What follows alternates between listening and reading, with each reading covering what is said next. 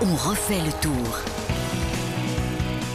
On refait le tour. On s'attendait à un combat épique, on n'a pas été déçu. Et tout s'est joué finalement comme attendu là aussi sur le col de Jouplane.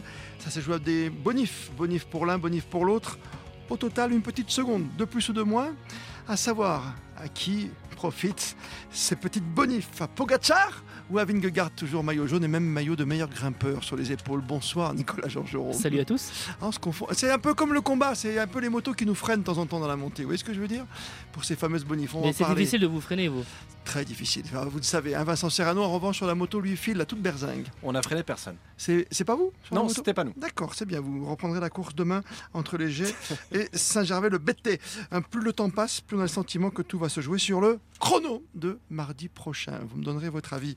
Le troisième homme, ça y est, ça a changé pour une petite seconde là aussi, décidément. C'est le chiffre du jour. Autre chiffre du jour, 29 minutes d'arrêt pour le Tour de France et une chute ô combien spectaculaire. Au total, 7 abandons, avec à l'intérieur Romain Bardet qui lui est tombé un peu plus tard et qui a vraiment actionné le protocole commotion. On peut le comprendre, il était choqué après son deuxième abandon sur le Tour de France dans des conditions à peu près similaires.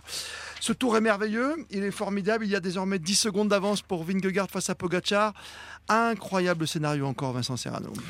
Eh oui, avec les deux équipes qui, euh, qui roulaient fort, enfin la Jumbo évidemment beaucoup plus que l'autre, UAE, euh, Team Emirates, mais on a, vraiment vu de toute façon le scénario arriver dès le départ, dès le début de cette étape. Et euh, en fait, c'est pas loupé. Wout van Aert qui est revenu alors qu'il avait été lâché, qui commence à faire la montage ou plane, et puis ce duel où ça s'est joué vraiment coup pour coup, ça s'est regardé à un moment donné comme si on était sur une piste, euh, justement, euh, voilà, Ouais, avec les deux qui se regardaient ouais, sur le côté, quoi. ouais. Euh, T'attaques, j'attaque. Une piste euh, comme du cyclisme sur piste. Ah, vous voulez À dire se regarder à se jauger. À 50 à ans se- quoi. Parce que ça grimpait quand même un peu, un peu beaucoup pour une piste cyclable. Oui. Mais non, non, mais ça Mais joué. j'aime bien, moi, la piste cyclable, ça me suffit déjà. Ça, ça s'est joué coup pour coup. Vingegaard qui est lâché une première fois de pas beaucoup, de, de- de quelques mètres, et puis finalement il revient. Puis ensuite Pogachar qui, qui se remet derrière dans sa roue et qui repart encore une fois et qui pour le coup, vous l'avez dit Christophe, se fait freiner par deux motos, voilà, qui étaient euh, qui étaient un peu trop proches. Donc Pogachar qui euh, voilà se rassoit et puis euh, au final ça s'est joué juste à la bonification Bien sûr. au sommet du Mais on ne saura jamais, Nicolas, le coup des motos, évidemment, parce que Pogachar, il avait prévu dans sa tête. Il voit bien qu'il est à moins d'un kilomètre et qu'il peut les prendre, ces fameuses bonifs au sommet.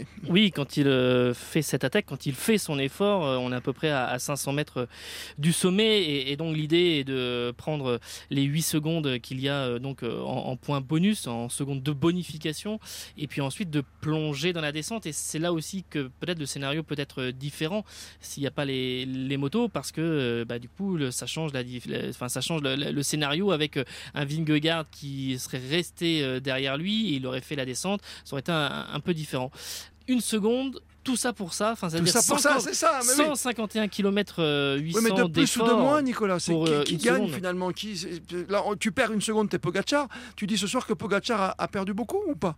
Ah, pas du tout. En tout cas, il avait le sourire à l'arrivée euh, Ouais. Pogacar. Ah bah, euh, Non, parce qu'il aurait, il aurait pu revenir à deux secondes si tu calcules bien. Oui, mais il y, a un- il y a un élément qui est, qui est déterminant, c'est que vous avez une équipe qui a roulé en, en mode euh, rouleau compresseur pendant 4 ascensions sur 5. Mhm. Seulement, quand on vous êtes au, au pied de Jouplan et que Pogachar dit à ce moment-là, euh, c'est bon, vas-y.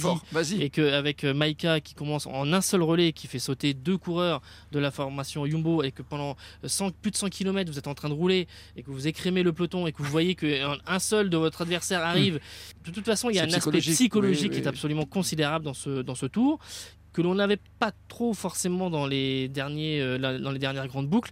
Moi aujourd'hui c'est plutôt un match nul quoi. Je je, je Oui. vois pas, euh, je, je, je dirais pas. Il y en a un qui a pris une, une avance euh, incroyable et une avance décisive. De surcroît, j'ai pas pu suivre toute l'étape, c'est que Carlos Rodriguez, par exemple, en profite évidemment pour revenir au contact et, et les griller sur la, la ligne Oui, d'arrivée. non, classique. C'est-à-dire Ah, que ça, classique, il revient, il revient, euh, que ça commence à se regarder. Il a surtout l'intelligence te- oui. de, re- ne- de ne pas se mettre dans la roue Ouais. de, de Pogacar et de Vingegaard, mais de passer et de continuer. Il a fait quasiment comme Victor l'a fait sur la deuxième étape à, Jean- à Ouais, San il a fait son kilomètre lancé. Vous regardez Ben moi j'y vais. Non, mais je me dis juste que. Ah oui, mais lui, il vient de derrière, c'est Ouais, différent. il est- il Parce que là, derrière, il- oui. là, oui, est il a pas lâché dans la montée, Et bien sûr. il revient, il les passe. et- Oui, oui. Euh, Il je vous dis ça parce qu'avec cette histoire de Bonif, tu as l'impression que tu pouvais revenir à deux secondes, aller titiller encore le maillot jaune, te dire que demain, tu n'avais qu'à l'emporter finalement au sommet des BT pour prendre magistralement la zone de repos le maillot de leader. Parce que là, il pourra peut-être pas le faire, Pogacar, s'il y a un nouveau duel demain. Tu vois ce que je veux dire, Nicolas?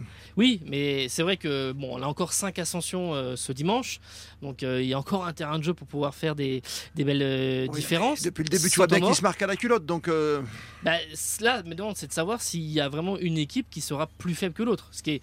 Parce que là, aujourd'hui, vous regardez le classement général, vous regardez qui est cinquième et qui est sixième. Et ben, vous avez Adam Yates et Sepp. C'est-à-dire Ouais. que les deux principaux lieutenants des leaders, ils sont dans le top 6. Donc ça vous montre euh, le, le- le niveau qu'on les amène jusqu'aux 5 derniers kilomètres. Quoi, chaque fois, 3 derniers kilomètres. Ouais. Moi, je pense que c'est un match nul sur cette étape entre Vingegaard et Pogacar. Mais je pense qu'au global, au niveau des équipes, UAE est en train de marquer un petit coup sur cette étape. Parce qu'on a vu justement la jumbo rouler. Et au final, quand on commence à arriver sur Jouplan, ils sont à égalité. Arrêtez-moi si je me Oui, trompe. oui, il y a ça. autant d'équipiers Ouais. pour Pogacar que pour Vingegaard. Mhm. Et au final, c'est qui qui revient avec le duo? C'est Adam qui Yates. Hein C'est qui qui C'est revient qui qui? Bah, C'est Adam Et t'oublies pas qu'il y a le stratosphérique Van Aert qui te fait un numéro où quand il se fait décrocher, quand il revient, t'as l'impression qu'il a mis un moteur. hein. Oui, mais encore Ouais, une non, fois, mais- à quoi ça a servi tout ça au final? Pour une seconde? oui, oui, pour une petite seconde au, au Ouais, mais ça montre un peu comme quand Sepkus se met à l'oreillette pour dire euh, on a besoin de toi, reviens, parce que justement il voit que les UAE sont en train de prendre les commandes.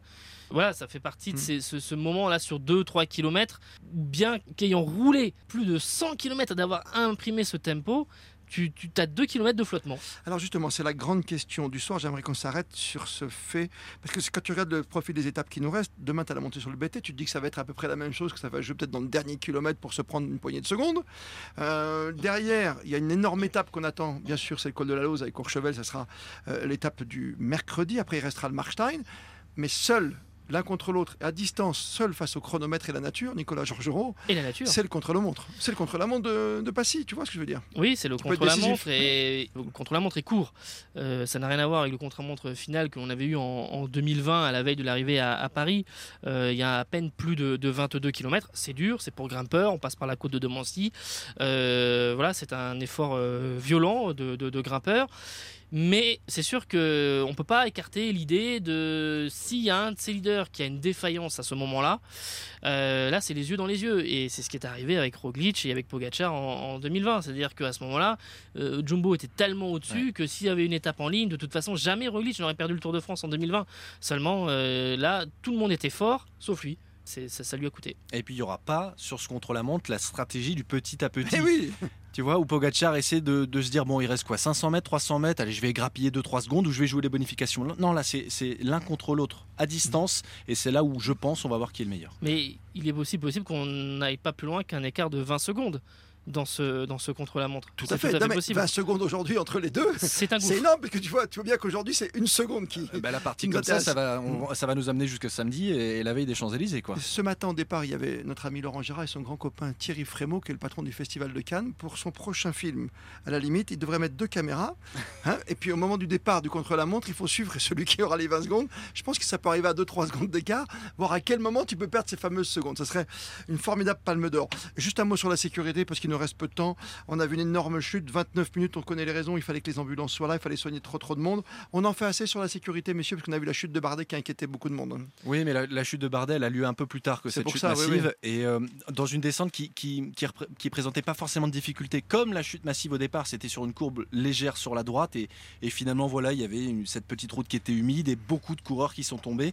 Euh, Romain, c'était c'était dans une descente et c'était un peu, un peu compliqué. Romain, en plus, qui, euh, Romain Bardet, qui finit par avoir une, une commotion cérébrale, exactement euh, comme sur le Tour euh, de France 2020, qu'il avait contraint euh, là aussi à l'abandon. On Donc, put euh, non, il n'était pas contraint à l'abandon. Il était remonté sur le vélo sur et il y avait oui. une polémique Oui, parce que justement, justement, parce que- il n'avait pas, il n'aurait jamais dû remonter Voilà. sur le vélo et il avait une commotion Et, cérébrale. et c'est ce qu'a dit son équipe. Là, on prend zéro risque. Ça prendra le temps que ça prendra, mais il va s'arrêter pendant plusieurs C'est semaines. d'ailleurs suite à cette euh, commotion, que, présumée commotion à ce moment-là, que le règlement de l'Union cycliste internationale euh, a été modifié. En tout cas, les, les travaux de réflexion ont été euh, menés parce que bah, le foot a un protocole commotion, le rugby a un protocole Bien sûr. commotion et le vélo n'en avait pas à, à ce moment-là. Donc euh, il y a eu des progrès par rapport à ça. Mais c'est vrai que le- la descente dans laquelle euh, est tombé Romain Bardet, c'était une descente qui était facile, mais Ouais. c'est- ça allait très très vite.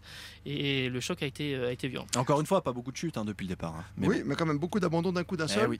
Aujourd'hui, cet abandon, dont celui de Romain Bardet, on rappelle quand même qu'il était deuxième en 2016, troisième en 2017, c'est son deuxième abandon sur le Tour de France. Ça va rouler, ça va monter très haut. Demain, léger Saint-Gervais le BT, prochain podcast à retrouver bien sûr demain dimanche avec Vincent Serrano et Nicolas Georgerot que je salue. Bonne soirée en altitude. À bientôt. Bonne À fondue, messieurs.